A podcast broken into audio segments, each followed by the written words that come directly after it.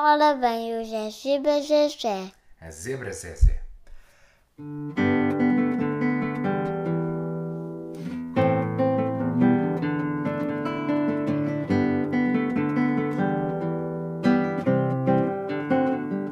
A família da zebra Zezé, que era ainda Pequenina. tinha um problema. A sua cria andava sempre Pedida. Perdida. Ia sempre ter com uma família diferente. E quando conseguia encontrar a sua própria família, era por sorte.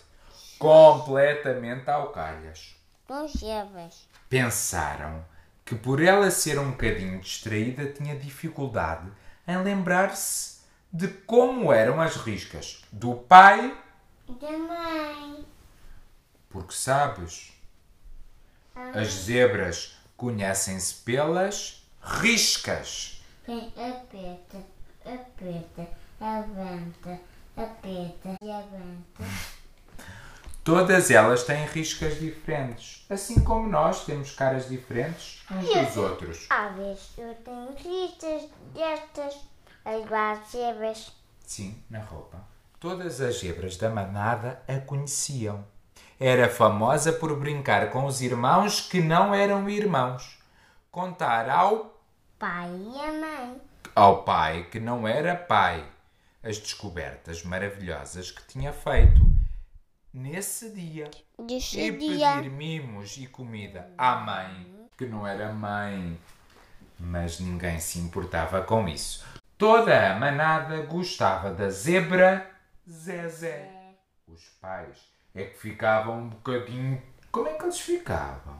Muito tristes. Ah, Pois é, porque só faziam parte da vida da sua cria às vezes. E a própria Zezé ficava cheia de saudades da família quando lhe diziam que estava outra vez no sítio errado. Fizeram uma experiência e o pai desenhou cada um dos elementos da família com as respectivas riscas para ela se orientar. Assim, uma espécie de fotografia. Então aqui está o pai, a mãe e o mano. Na confusão da manada, a zebra olhava para as outras zebras e olhava para os desenhos, para as outras zebras e para os desenhos, até que foi ter com o pai com a certeza de que desta vez tinha acertado em cheio. O pai olhou para a Zezé com muita ternura e disse-lhe: Olha, meu amor, eu não sou o teu pai, sou a tua mãe. E pronto, paciência, era preciso ter. Paciência. De resto, a Zezé estava a crescer muito bem. Por estar sempre com muitas famílias diferentes, aprendia coisas diferentes e já sabia muito. Além disso, como adorava brincar, todos gostavam da sua companhia. Mas tudo mudou num belo dia de. Chuva. Como é que é o som da chuva? Num dia maravilhoso para todos e principalmente para as crianças zebras que adoram brincar nas pocinhas de água. Brincaram tanto, mas tanto, que estavam todos sujos de lama. Tão cheios de lama que até as riscas tinham desaparecido. Quando chegaram ao pé dos pais, foi uma confusão. Os pais não conheciam os filhos sem riscas. Mas calma, os filhotes sabiam quem eram os pais. Ora, a zebra Zezé, nem uma coisa nem outra, pensarão vocês. Mas enganam-se. A Zezé estava ainda mais coberta de lama do que os outros. Tinha a cara cheia de lama, as orelhas com lama, tudo com lama. E até as riscas desapareceram. Pois foi. E até tinha um olho tapado com. Lama. E foi com o olho aberto, sem riscas e sem dúvidas, ter com os pais.